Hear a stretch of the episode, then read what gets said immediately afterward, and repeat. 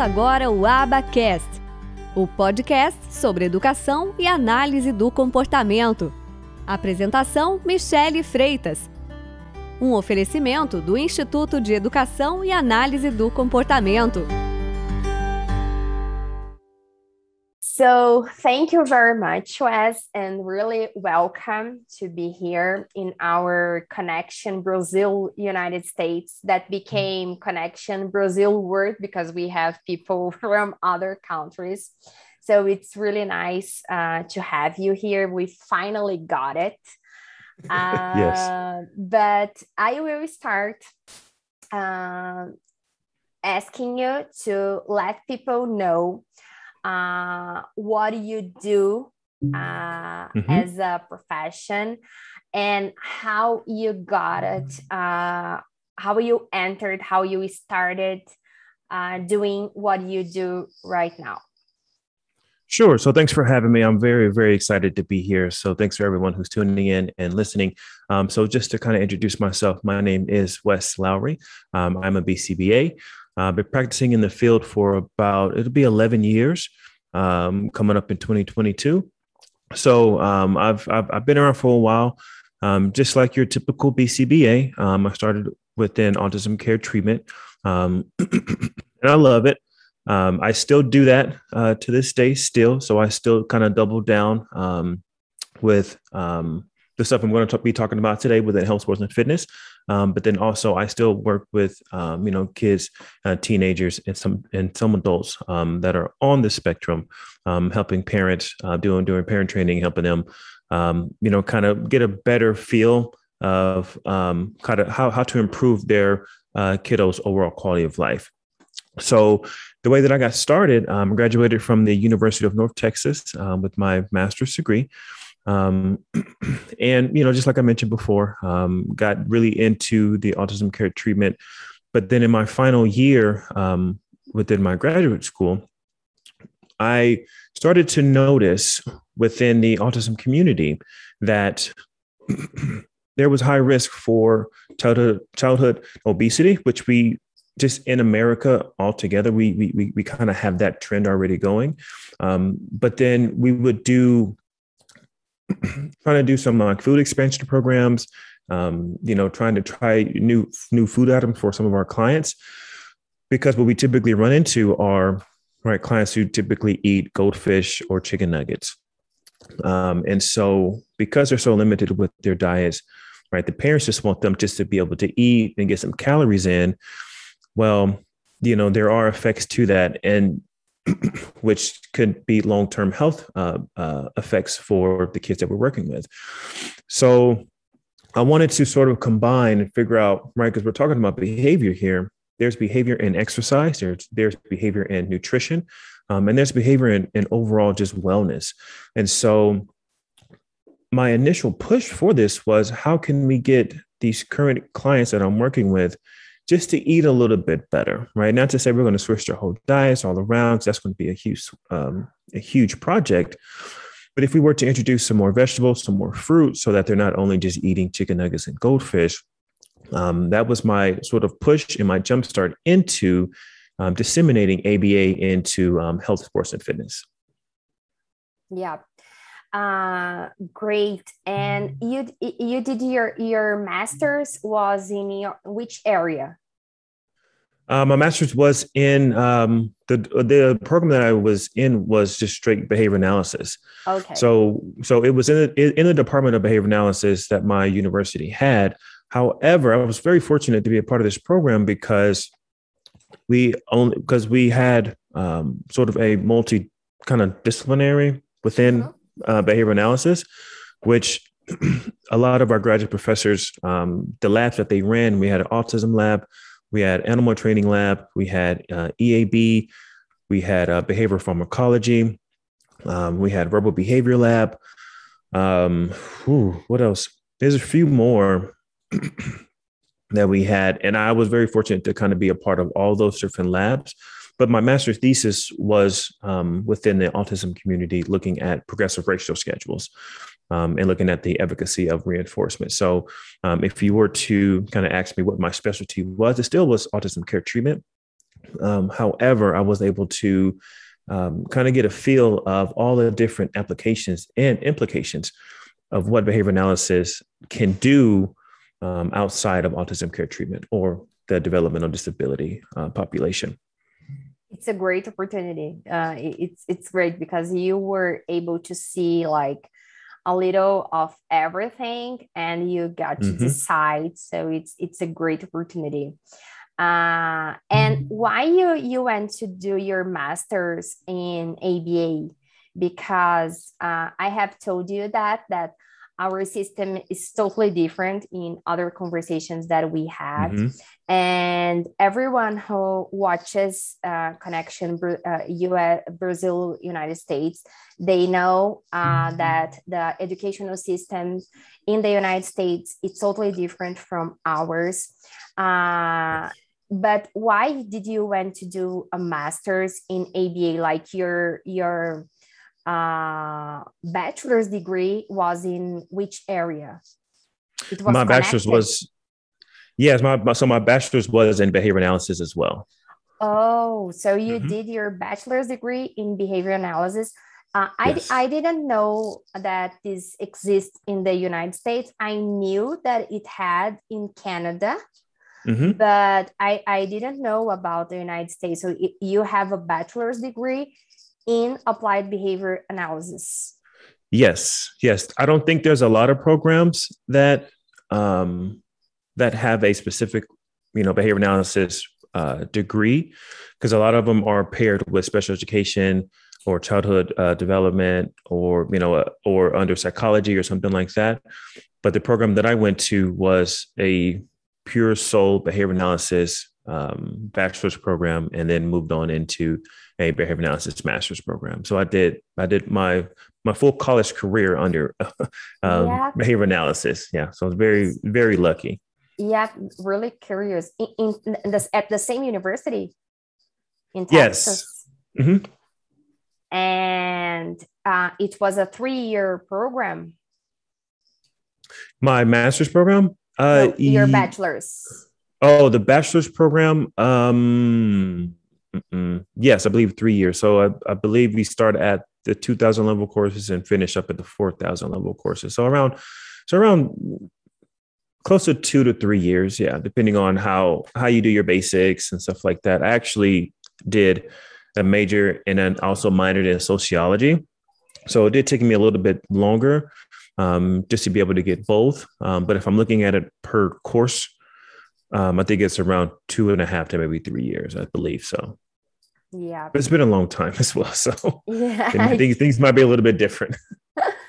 but but so the same question why a bachelor uh, a bachelor's degree in applied behavior analysis because it's not something so common like that you leave uh, your mm-hmm. uh, high school and people like in your high school are, are telling you about oh there is a thing that it's called aba and it's mm-hmm. a science. So i will study. It, it's I, I i usually say that aba is still still a small bubble. It's it's a really small community yet. Uh so we have like larger uh path to go uh, because we still don't have many people who knows about it. Mm-hmm. Uh, so we still have like like lots of work to do. So it's really really curious. Someone who goes to do a bachelor's degree on applied behavior analysis, like w- where did this came from? Yeah, that's a really good question. I'm gonna try to make this long story very short. Um, but I was just to kind of be a little bit transparent with with, with everyone here um, I didn't decide on my bachelor's in behavior analysis until my, I think, end of my sophomore year of uh, of my undergrad or my junior year, which would be my second or third year. Um, and that was primarily because the initial major that I was in, I really, I really just didn't have a lot of interest in it, and I was, you know, just young and trying to explore and trying to figure out exactly what I wanted to do. Um, you know, moving forward with my career, and so I really had to kind of take a hard look at myself and realize, okay, what is it that I enjoy doing? What is it that I uh, would mind doing for free? I guess is you know one of the um, really good, good questions that people ask themselves, you know. And so I started to look around. I started talking to my counselors, and the idea of behavior analysis came up. So I didn't know anything about it prior to, um, but I knew that I enjoyed, um, you know, people watching um, and really asking those questions. And I think that's what separates, you know, just regular people watcher and really good behavior analysts. It's because not only do we enjoy watching and and sort of um, observing, but also asking the right questions right? Looking at the contingencies that are in place. So look, right, in hindsight, I didn't know how to ask those things or talk about it in this way. But then after taking my first course within behavior analysis, things started to open up for me. Things started to just in my everyday life, I was able to then put in those missing pieces of like, okay, this is how you would talk about this specific interaction or this or this is how you would explain this specific contingency that's in place on why someone continues to do what they're doing or why they uh, slow down on doing what they're doing. So after my first course it was it was more of like i think i found what answers a lot of questions for me um, but also it led me to be able to want to ask more questions um, in regards to behavior change or behavior modification Great. I don't know if that answers your question or not. Yeah, yeah, totally. Uh, I think that we are all very young when we have to make some really big decisions. And unfortunately, not so many people they have like good advisors or counselors hmm. who can guide them and show all the possibilities. Because unless we we take the same careers as our own parents uh, it's it, it's like it's our teachers and counselors at school at like university who will do this job. Like it's uh, uh unless that mm-hmm. you for example your father he's a lawyer and you will also be a lawyer. So your family has a career on and you will move on. So uh, it, it's really hard uh, when you don't have this model or you want follow the same career as your parents. So you will need to discover all by yourself and really young mm-hmm. something that you want to do for the rest of your life. Like you can change it. there is no problem on that. Uh, yeah. But we usually, when when we choose, we we choose uh, thinking on something that we will do for the rest of our life. So it's it's really really good. Um, one thing so you did your your masters uh, and your experience so when you went to work your first uh, kind of jobs was with uh, kids with on the spectrum? Yes. And your so and it was like little kids doing uh, ABA programs, or what kind of, of work did you develop? Sure. So my first job uh, within ABA was working um, within a within a clinic setting. So um, I worked with early childhood. It was um, we only worked with uh, kids, and that was just due to the funding source um, that sent us the referrals. Um, it was kids from ages uh, I want to say two to eight years old. Um, and then we also had an after school program um, that was um, for eight till I believe 10 or 11. I think, I think we had a 12 year old, but um, the majority of the clients that I work with were, um, were the were, were, the early childhood um, individuals, and so we set it up just kind of kind of as close to a classroom as possible, to where we would rotate um, uh, students or clients and we would primarily work on um, communication skills, social skills, um, and independent living skills, but then also your uh, managing challenging behaviors. And so we would try to um, imitate a school setting to where they're preparing to get ready for first grade or uh, kindergarten. Um, so that would be, you know, circle time, uh, transitions, right? Staying in line, um, uh, what was that? Um, what did we do? Um, kind of like kind of like art time and breaking up into like small groups to where some folks did art, some folks did, you know, language and kind of, you know, kind of breaking up into small groups to, to where similar to a classroom setting today, where you have your your main instructor as you know as the lead and you know do all the instructions but then you have your your your teachers aides that kind of help support um, those small groups um, and give those students who need extra extra in extra support or individual time. Okay. So uh, one thing that i would like to have your perspective and it's a really uh, hard theme here in Brazil. It is supervision. uh, oh I, yes, I speak a lot with lots of people, and I I think also that's that's also I think in the United States uh, when I see like the posts and I talk to people. I see everybody in ABA uh, talking about the importance of supervision, and I totally mm-hmm. agree that it's important when it's done in the right way. And we also need to see uh, the cultural issues in each country uh, to like state policies and everything because we have laws uh, I don't know if you remember, but I uh, w- uh, when we first talked, but I will just refresh refresh it. And I think since you you will be putting this content in your uh, social media, I think that it's a good thing to know about. Like, so what what what is it like in other cultures uh, on ABA? What people do, and a, a culture of supervision is not something that we have here in Brazil not just with ABA, but with all the professions. It's not it's not our mm-hmm. our system. So you go to your do your bachelor's degree here. Usually it is four or five years in the university. And what do you do in, in the university? No matter which area, if it is law school, uh, uh, or engineer or you or if you you will be a teacher. Uh, you, what you do is something that is called internship. So you, mm-hmm. you need to do some hours of internship and you will have a professor who will be responsible for you.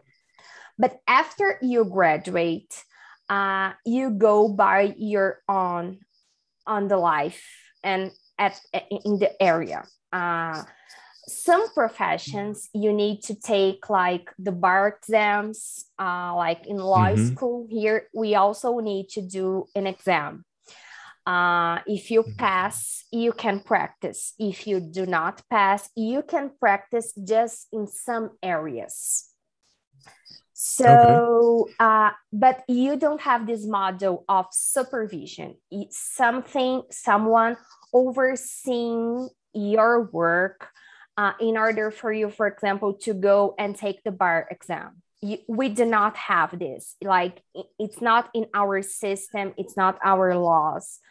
Uh, so supervision is something that it's really hard for everyone to understand uh, in Brazil because people who who who wants to know about ABA, they are not like you. Like you did your bachelor's degree in ABA, and you you were mm-hmm. there like you did each stage. Usually, most of people who wants to know about ABA, they are SLPs, psychologists, uh, teachers, uh, many many professional professions from education and health and they start to uh, receive kids with autism and they they, mm-hmm. they heard they hear about this thing called aba and they they say okay i need to know more about that so even people from psychology uh, who had seen some things about aba but many people depending on where they they went to school they will see more or mm-hmm. they will see less. So they want to learn because they start to receive a demand of kids or uh, teenagers uh, who has autism who is, who is on the spectrum and they want to help this population. And they start to like the things that aba bring to the table but most mm-hmm. of them they are in the area like for i don't know five years 10 years 15 years i have students who are teachers they are retiring already. They are they are teachers from 30 years and they they are starting from scratch with ABA. Mm-hmm. Uh, so it's totally different uh, from the US. So they have really a difficult on understanding this system. Uh, so how was it doing supervision for you? How, how, how was the system of supervision? Because I know that we have different forms of supervision and it's really sure. different when you are and when you work for example in a center and you you have supervisors and you are at that center uh, doing everything with them it's mm-hmm. different mm-hmm. when you go and you have your clients and you will have supervision with your clients like uh, when we are saying not rbts because in the US, the clients are not uh, from them, the clients are from the agency. Uh, mm-hmm. So, what what can you tell about a little about that? I always say, what I what I say to people uh, about this theme is that this this this theme here in Brazil is that we don't have a law that regulates the profession of behavior analysis. So mm-hmm. no one can say, uh, and we also don't have uh, an organ like the BACB who regulates, because no private institution here in Brazil would have this kind of power because it's not just the way mm. our system works. So, uh, in order to have a, an organ like the BACB, would need to needs would need to be something public uh, that it has a law creating the, this uh, this organ and it will work and uh, it, it's like that so what i say is that it's not ethical from my part to say for someone that you are obligated to do something when we don't have a law that regulates or any other organ uh, or place uh, who regulates. We have associations mm-hmm. that they not they do not have the power to regulate. Uh, it, it's also like it would be also a felony if they say that they are doing laws that they are they do not have the power to do it so i oh, always oh, wow. say you are not obligated to have supervision uh, we have mm-hmm. the american system that it's like these these these, these and these uh, but we have our laws and our systems and our culture. So we need to adapt things. So I can't, mm-hmm. I cannot say to anyone, you are obligated to. But what I say is that if you are insecure with a case and you do not have the knowledge, seek for help. Because, mm-hmm. for example, my husband, he's a lawyer. So what we say to our students is that we do not have a law but it's a, a, a consumer relation the ones that the parents has with the therapist it's a consume relationship so this consummate uh, relationship it, it we have laws to regulate there so someone can estimate you and uh, and uh, go to the justice and say that you are not doing a, a good job uh, and you were being unethical and you provided damage to, to their kid and things like that. So we always mm-hmm. say you need to act ethically and act in the way that you wanted to be treated. It's, it's a simple rule that I think that everybody understands. How would you like your kid to be treated? What kind of yes. profession would you kind your kid or your beloved one to receive treatment treat others in the same way and i think that that's that's, that's something that nobody everybody can understand and nobody can have a mistake when they have this knowledge so with all that said uh, tell a little how is it how was it uh, when you had your supervision?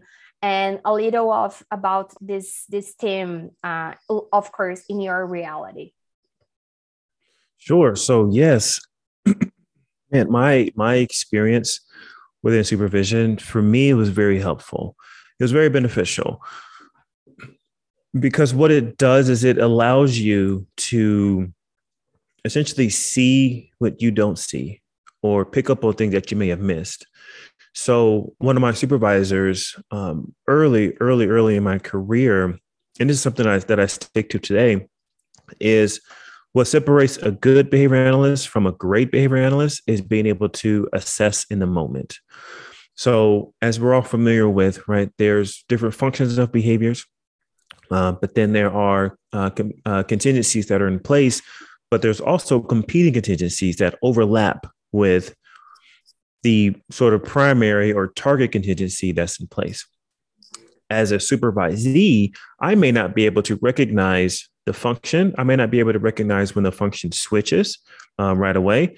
But then also, I may not even be aware of any competing contingencies that are hindering or getting in the way of what what I'm trying to get my learner to to do or trying to understand or perform or you know uh, respond to.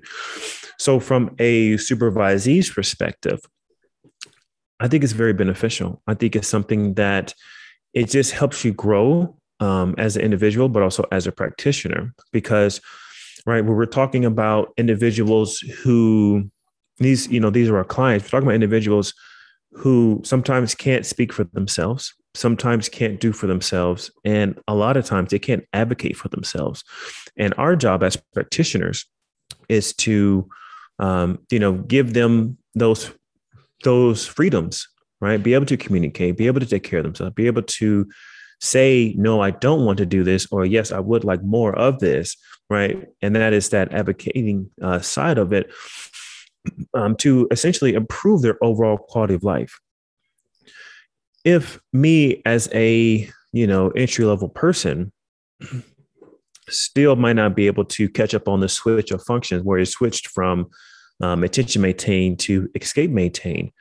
If I can't pick that up in the moment, then everything that I'm doing after that switch is essentially going to be more harmful than better, even though right? I'm following the protocols.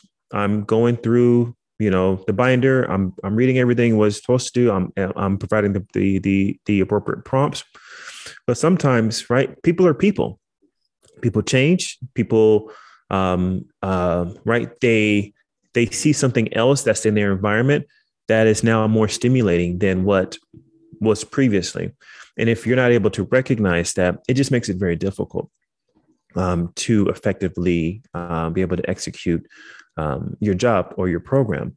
Now, from a supervisor perspective, I think is this is not only uh, beneficial for the supervisee, but also it's also beneficial for the supervisor because it then requires the supervisor to ensure that whatever they know, they actually know to the point to where they can teach it, provide examples, but then model it um, so that they can potentially carry that over into um, a similar situation with another client, right? That's where we get into really talking about what generalization really is, right? Because we can train for generalization for practice or for you know our in-person training sessions but if you can't teach that skill um, but then carry that same skill and adapt it over into a new client right are you really a great bcba um, you know, I would, I, I would, I would, I would pose that question um, in regards to ensuring that you have that generalization piece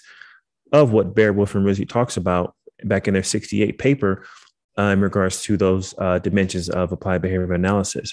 So not only is it beneficial for the for the supervisee to be able to execute effectively um, with their client or with their athlete, but it's also very, very important for the supervisor to be able to execute, teach, provide examples, provide you know non-related examples in case your supervisee just doesn't you know just it still needs more information but then be able to then um, model it or role play that situation out so that your supervisee can then see and really good and really get a good idea on okay this is what wes was talking about when he meant for small approximations for this next level of criteria set within this task analysis, right? Whatever, whatever situation is.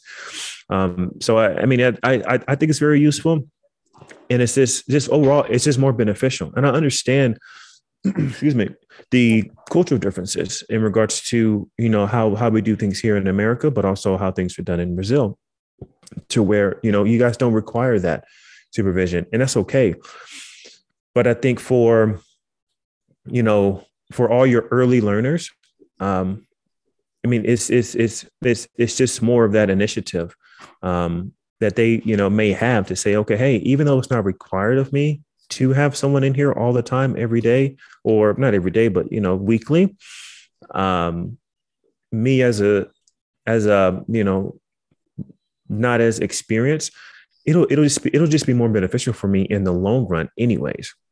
So um, I think it's helpful, um, especially for the clients and the cases that I see. I require um, that supervision because, like I said, what we're dealing with here and we're talking about, especially for the autism community, we're talking about folks who can't speak for themselves, can't advocate for themselves. And so ensuring that we don't inadvertently reinforce right unwanted behaviors, we don't inadvertently um, you know, cause additional stress or emotional distress for our uh, clients or our athletes, um, to where to where we can really improve their overall quality of life. The same thing goes for our athletes. Um, you know, we we we we want to make sure that we have that second eye or second pair of eyes, um, observing just to catch what we may not see within session um, or within the um, the protocol write ups. Okay, great. Yes, great point. So now let's move a little to wellness, exercising, and fitness. Mm-hmm. Uh, you told us why you got interested on that. First was with uh, and the autism community. They are mm-hmm. many people. They are like really they don't like to exercise, uh, and they have their motor difficulties uh, also mm-hmm. that gets in the way of exercising. Uh, but how do you, how can we tell people that you apply uh, ABA on this particular setting? So how does it happen? Uh, I, I, I understand uh, the, the the principles and the measures, uh, but what uh, what kind of people they seek for this kind of knowledge specifically? Like it is a physical education teacher uh, or, or or coaches that runs mm-hmm. uh, big sports teams. So what can we tell to the general people who usually are in our clinical settings or school mm-hmm. uh, departments. So i think if i if i understand your question correctly right is um, who do we talk to about um, implementing aba within the health sports and fitness realm? Is that correct? Yeah. So our our primary targets right so if, if you think about it right what what we're doing is not any different from your typical two tier or three tier model within an autism uh, uh, care treatment, right? So you have your client, um, which would be synonymous with athlete, or you know someone who's you know on a nutrition plan. That would be the you know um, the same client. So, um, and then you have your trainer or your coach, which would be the same which would be synonymous with your RBT or your behavior assistant, and then you have your supervisor, which would be your um, your BCBA or the head coach of the team or the head of that program. So we still mimic that sort of three tier, two tier model um, for ABA services because, right, for the supervision portion of it, um, as well to be able to ensure that we are able to um, execute and we're doing um, the things correctly.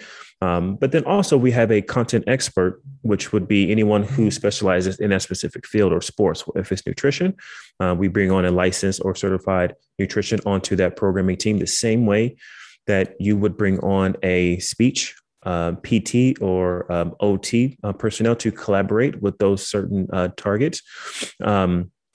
And then um, what we do is we, we want to make sure that, right, if if if if we're the BCBA overseeing um, the athlete, we then want to look at their other coach, right, for their team as the parent, right, for that athlete, the same way that we would look at um, a parent for a, a child with autism. So, as we're approaching training, right, the BCBA will work with the trainer or the, I'm sorry, we'll, we'll work with the RBT, right, the the the RBT trainer to provide the the skills, um, the different programs, the the goals, the targets, the graphing, the visual analysis, stuff like that, to directly train the athlete.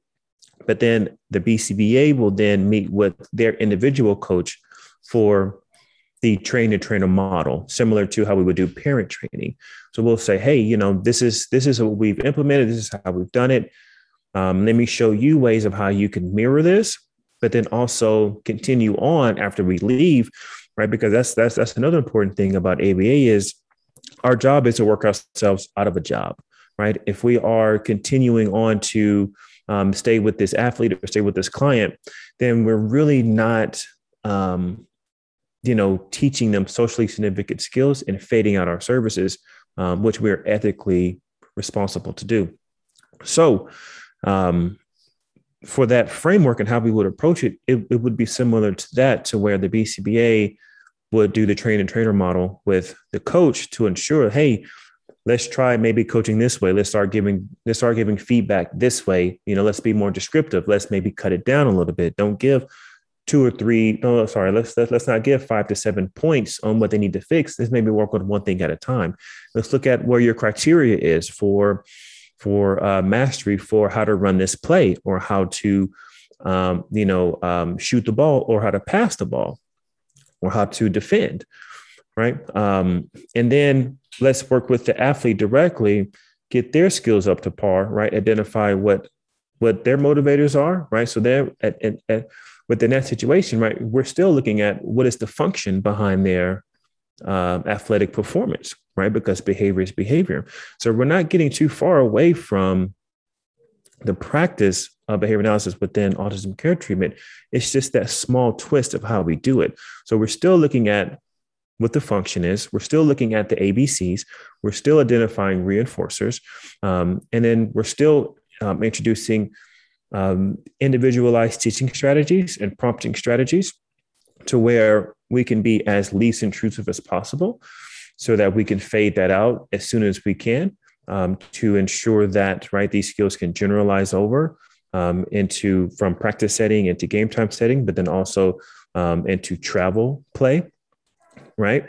And so um, we're staying very true to the science of behavior analysis, um, while right the using the train trainer model, but then incorporating that content expert, which would be their actual coach, if if if if that's the case, or a certified licensed nutritionist, um, or you know whatever it is, right? Because like, like I said, right, we're behavior analysts. We know how to change the behaviors of the athlete or a nutrition client, but then we also need that content expert to then help us um, guide that specific individual through the curriculum of their um, uh, criteria or their scope of sequence of how they um, will then develop into making them the next level. So if they're going from, you know, high school to university play, we want to make sure that we're consulting with a university level coach to ensure that okay the skills that they need to to prepare for to get ready for college or or that above high school level play we still need that insight as well to help then uh, layer on top of our specific behavioral modification procedures okay great so you and other uh, colleagues, uh, you mm-hmm. run a business.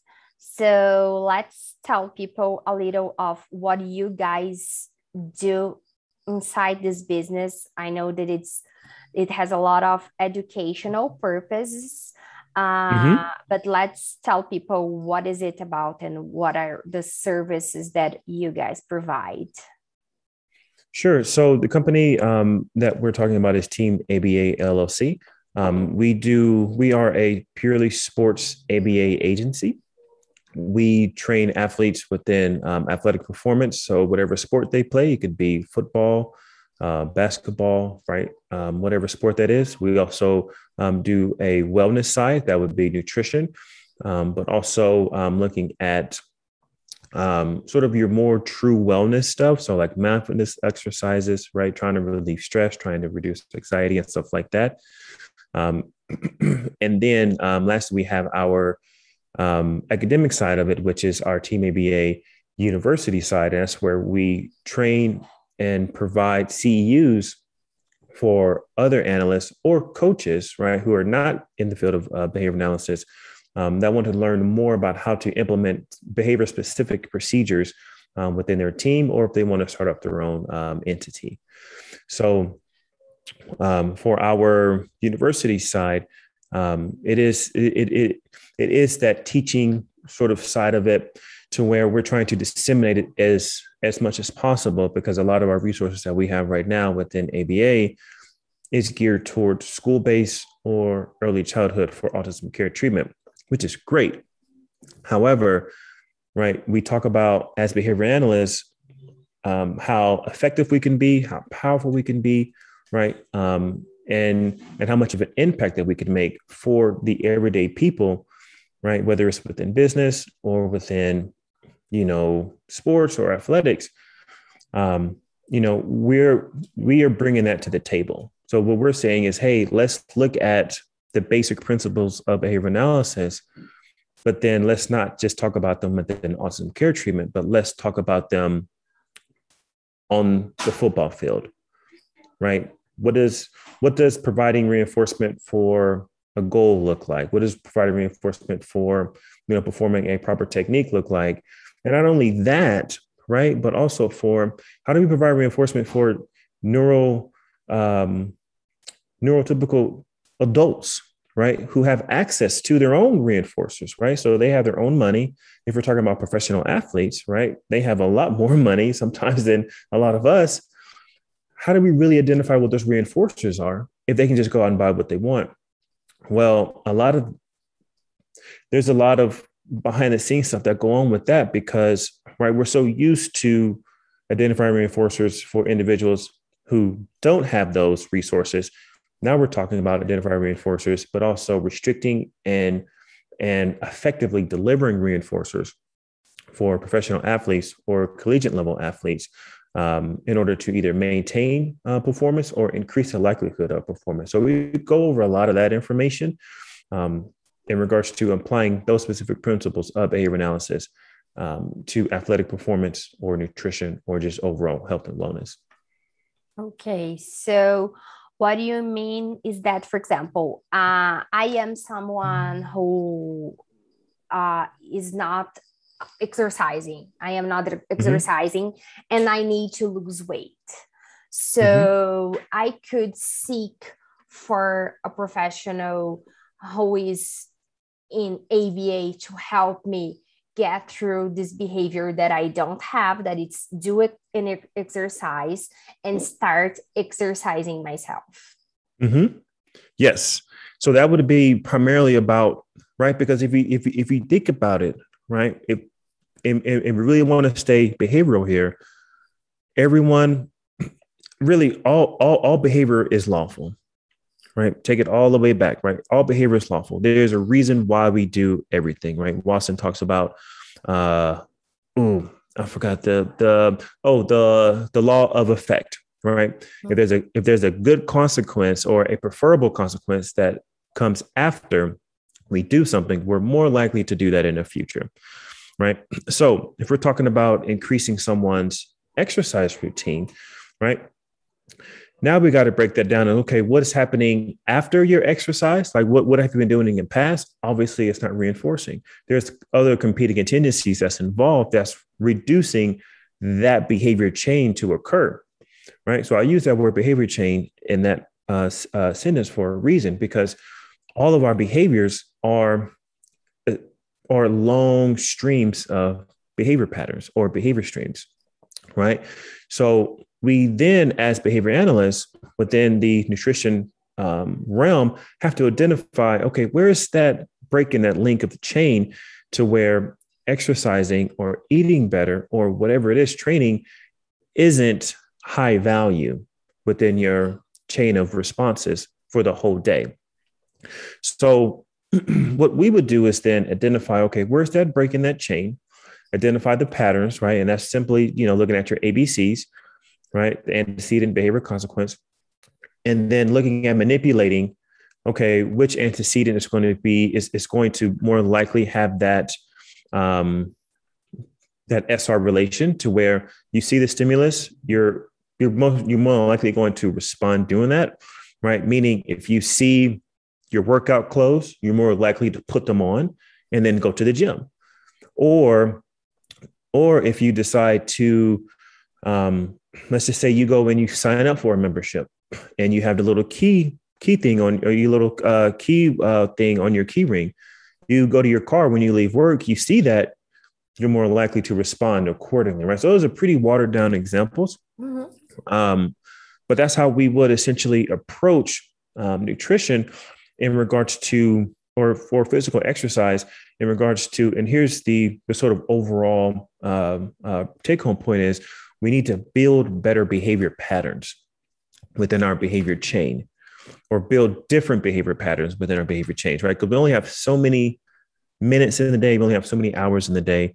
And it's not about adding more to it, it's just about exchanging what we do at hour four, opposed to doing, right? Instead of doing behavior chain A, we're going to do behavior chain B, right? And that's where we can get into a lot of uh, differential reinforcement, right? Because those are two, those, those will be looking at um, two different contingencies with uh, one antecedent. But then we can also get into uh, discrimination training, which would be, um, you know, two different um, antecedents, but then just one behavior. So depending on, right, what the assessment of our um, athlete or our client, um, all that data kind of unfolds to will then help us determine how can we then build better behavior patterns within their overall daily chain of responses, um, and then select the most appropriate procedure, whether it's differential reinforcement or shaping, discrimination training, right? Looking at those specific contingencies to then put those in place to say, okay, hey, let's start with this and let's get you there. And then most importantly, right, because we can't leave this out, is where is our criteria for reinforcement? We want to, right, ABA one on one is we want to make sure that we have high rates of reinforcement initially when they're starting when they're starting off. So that's where we're looking at those fixed ratio schedules, um, and then slowly fading into those variable schedules, and then intermittent schedules to where right responding or that sequence that we're building within your behavior uh, patterns um, for your day or for your week then becomes more maintained if we're fading out across those schedules. Great. I, I think that we got to give examples that people uh, would really like identify and mm-hmm. see, uh, for example, like uh, nutrition n- nutritionists. Uh, they can they can see the power of this knowledge that could add to their profession, like when they go to uh, organize a diet plan for a, a client. Uh, and also, I, I don't know what's the name uh, in the United States for this, but uh, the profession, like it's a physical education teacher that you have for yourself, like just for yourself, like like a coach. Mm. Uh, but he's like he has the knowledge on physiology and everything to uh, organize your your workout train trains. Yes. Uh, similar to like a personal trainer? Yeah yeah a personal trainer. Uh, I, I forgot that the, the name was the same because it's, it's the same name that we use here.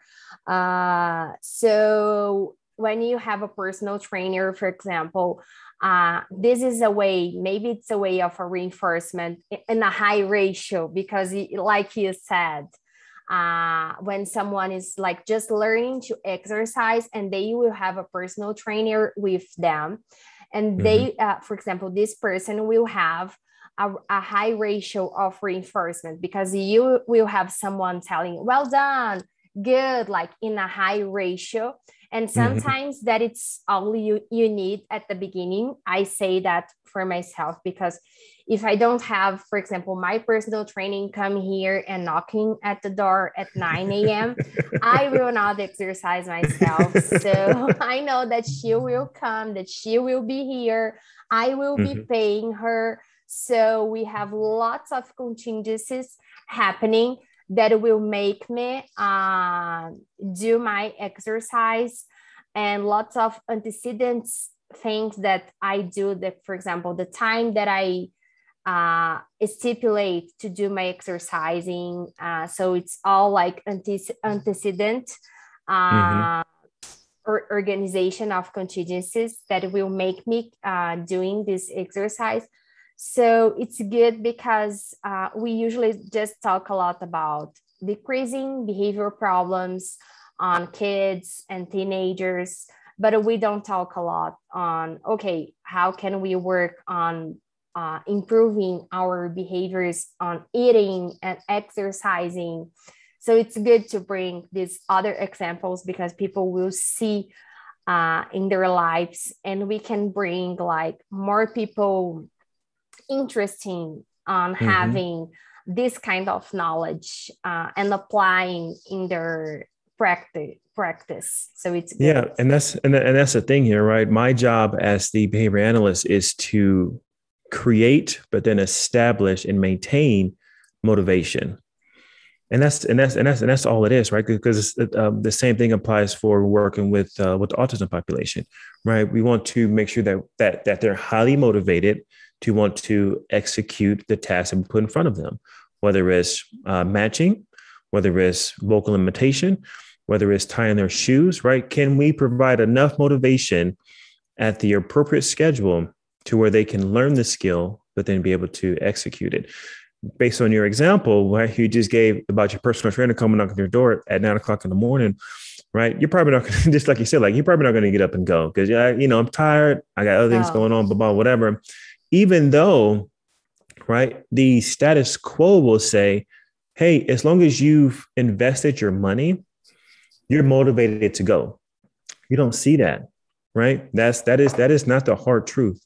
What happens is when you invest your money and you pay, you go for a little bit, right? So essentially, what we're looking at is that proactive or that antecedent manipulation to where you've started the response, right? You set the occasion for this to occur. But if you don't finish it off with that operate um, um, relation, right, the B to C relation, it's not going to maintain, not at all. Yeah. Right. So that's why you get your New Year's revolution um, trainers or exercise folks who, at the first of the year, everyone's all going hold about training. They want to be there. And then by February or March, the gym starts to empty out very slowly. They paid their money, they were proactive about it. That's the antecedent side of it, the A to B relation. But then how do we maintain them with the B to C relation beyond February or beyond March? And that's where um, behavior analysts can really come in and really make a huge impact in regards to um, establishing motivation, maintaining motivation, um, and then looking at the different criteria to then show them hey even though when you step on the scale it doesn't look much different. However we have three to four weeks to show you that your behavior has improved showing that yes you've eaten less processed foods and you've eaten more fresh whole foods whether it's vegetables fruit um, or your protein to where yeah the scale doesn't look like you're doing anything. But we can show with hard evidence with, with, with hard data showing you like yeah you are getting better. So those are just additional sort of um, uh, resources to establish the motivation keep the motivation but then also show progress. And i think i think i think that's either one of the most important or if not it's up there at, um, at the top on how we can make a really big difference. Yeah you while you were uh, telling i was thinking about that i reduced it like 2% of fat uh, Mhm. with my train and uh, eating better. So this really keeps me like I, I I look at the data, I look at my measures. Like many many times when I'm not so uh, into uh, exercising or eating other things, so I look at the measures, and this mo- motivates me to keep doing Mhm. that because I want to reduce more. Uh so the data like it's really important. Like uh, uh, for me like i like to be uh to do the measures like uh, uh twice a month. Uh because i need to keep looking because if i uh i, I don't make progress or i regress i need to, Mhm. to see that and and this keeps me moving and changing so the power of of data it's it's incredible Yeah, and you and and like I was saying, just to kind of uh, piggyback on what you're saying, right? If you if you're looking at your body body fat percentage, right, you may not have access to that technology every single day. yeah So looking at your actual behavioral data will then kind of give you will, will essentially be, and I use this word loosely, will essentially kind of be condition reinforcers until you make it to your next Yeah. weigh-in, right? Yeah. So the same way that we use token boards, our graphs and our data could be potentially, right? Like I said, potentially, could be those condition reinforcers that bridge that gap um, for you making it to your next weigh in for seeing how much your, your body fat is or seeing what your actual um, weight would be um, for the month. So um, it's, it's, it, like I said, it, it, it, it, it just allows you to see and it gives you that, it, it, it gives you more of that direct feedback immediately yep because you don't have access to that technology all the time. And one thing that I tell um, not only my clients but some of my supervisees is I, I I use this phrase all the time, right? Hard work will never portray you. So if you're tracking on your data, right, and, and you see on your graphs and you see that you're making these small changes or small improvements and you're continuing to meet your criteria and you're gaining access to reinforcement, However, you're still just going up and you're and you're and you're stepping, stepping, stepping. They're able to use that and sort of help solidify, like, yeah, hard work won't betray me. As long as I keep on pushing, as long as I keep going, when I do my weigh in in two weeks, or maybe next week, or maybe in 30 days, I know I'm very confident in myself that based on the data, and if it's you know true data, obviously you're not cheating it, right? You put in the hard work. You put in the hard work and that alone will never betray you so that's that's that's that's that's that's kind of the model that i kind of go with and kind of keep sticking to and, and and letting everyone know is use this as good feedback use use it as as that bridge to allow you to get to your next weigh-in so that you're not um you know losing motivation or taking extra days off and thinking that ah you know i just don't know. I can't feel the difference. Well i we can we can show you the difference based on your um, uh, data.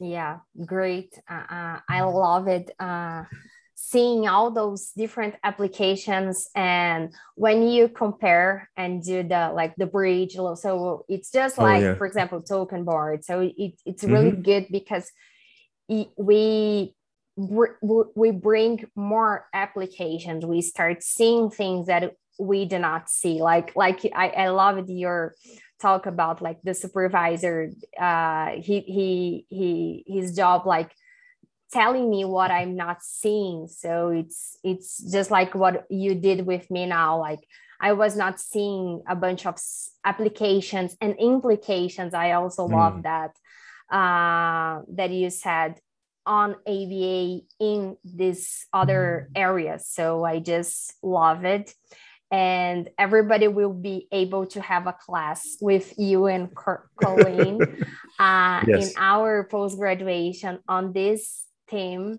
Uh, so it would be great because I think that when people see the different applications, more they are ready to and confident to see applied behavior analysis as a science and not a method so it's it's through these different kinds of applications that you see how uh, empowered you are with like as a science and strong. So I love it. So Thank you. Thank you. many, many thanks on that. And I think we will spread the word uh, in Brazil on this team and we will have many people interested about it. So I'm really happy to uh, do the connections. Thank you so much. And yeah, I mean, this is this this is a new sort of path and a new journey that um, that we're embarking on. And so, um, you know, it's it's it. I I think the the implications and is is is limitless right? There's so many things that we can do, and that's only because we just haven't touched on it yet. But it makes sense on why we haven't is because there's such a great need, and we do such a great job within the develop within the um, autism community or within the DD community that is is is, is helpful and it works. Um, so I don't think I don't think we should stop doing that. No, continue doing the good work that we do with that, improving quality of lives. Um, but there's but there's always just been this sort of itch right in the back of my brain saying well if we're, if we're talking about behavior behavior is everywhere. Um, you know anything that's being manufactured anything that's being sold anything that's being produced anything that's being shipped mailed um, captured anything right it has to be done by a person and that person is behaving in a way so from that perspective, that sort of helped me narrow down where my interests are and my passion, right? Because I'm an athlete. I've been playing sports all my life. Um, and I, you like I just recently, it. yes, I, I, I love it. And so it just, it, it just allows me to sort of opens up my mind to saying, okay, hey, how can we apply these different procedures um, into different aspects of behavior outside of the um, special needs population? Yeah and if we have the knowledge uh, to spread things like you know broader way uh, and areas why we we won't do it. So it's it's it's great. And for people who likes doing exercise not my case my husband loves sports and everything uh, i do it because i have to uh, but like uh, joining passions it's it's a great thing. So uh, it's it's a great job and it will bring a lot of benefits. Like we mm-hmm. we bring to people to population with some disabilities we can bring to other populations. Why not? So for sure. great to uh, let everyone knows about that many, sure. many thank you for being here. Oh no, thank you for having me. And to and, and just to make one little last point in regards to your situation, we just we just got to find the right reinforcer. Yeah. We just got to find the right reinforcer. I did not find yet. I have to. I'm there we trying. go. Well, well, well. Keep talking to me, and well, yeah. and I will make sure that we find your your your, reinforcer to uh, yeah. get you back out there. I will be a, a client. we can do a little experiment with me. oh, there we go. well, yeah, no but no, but thank you. Thank you for having me. I, I really appreciate it. Um, can I share my contact information of with everyone? Of course. Um, so again, right, everyone can reach me. Um, our, our website is Team ABA LLC. That's our sort of uh, mother uh, website. And then under that, we have Team ABA University.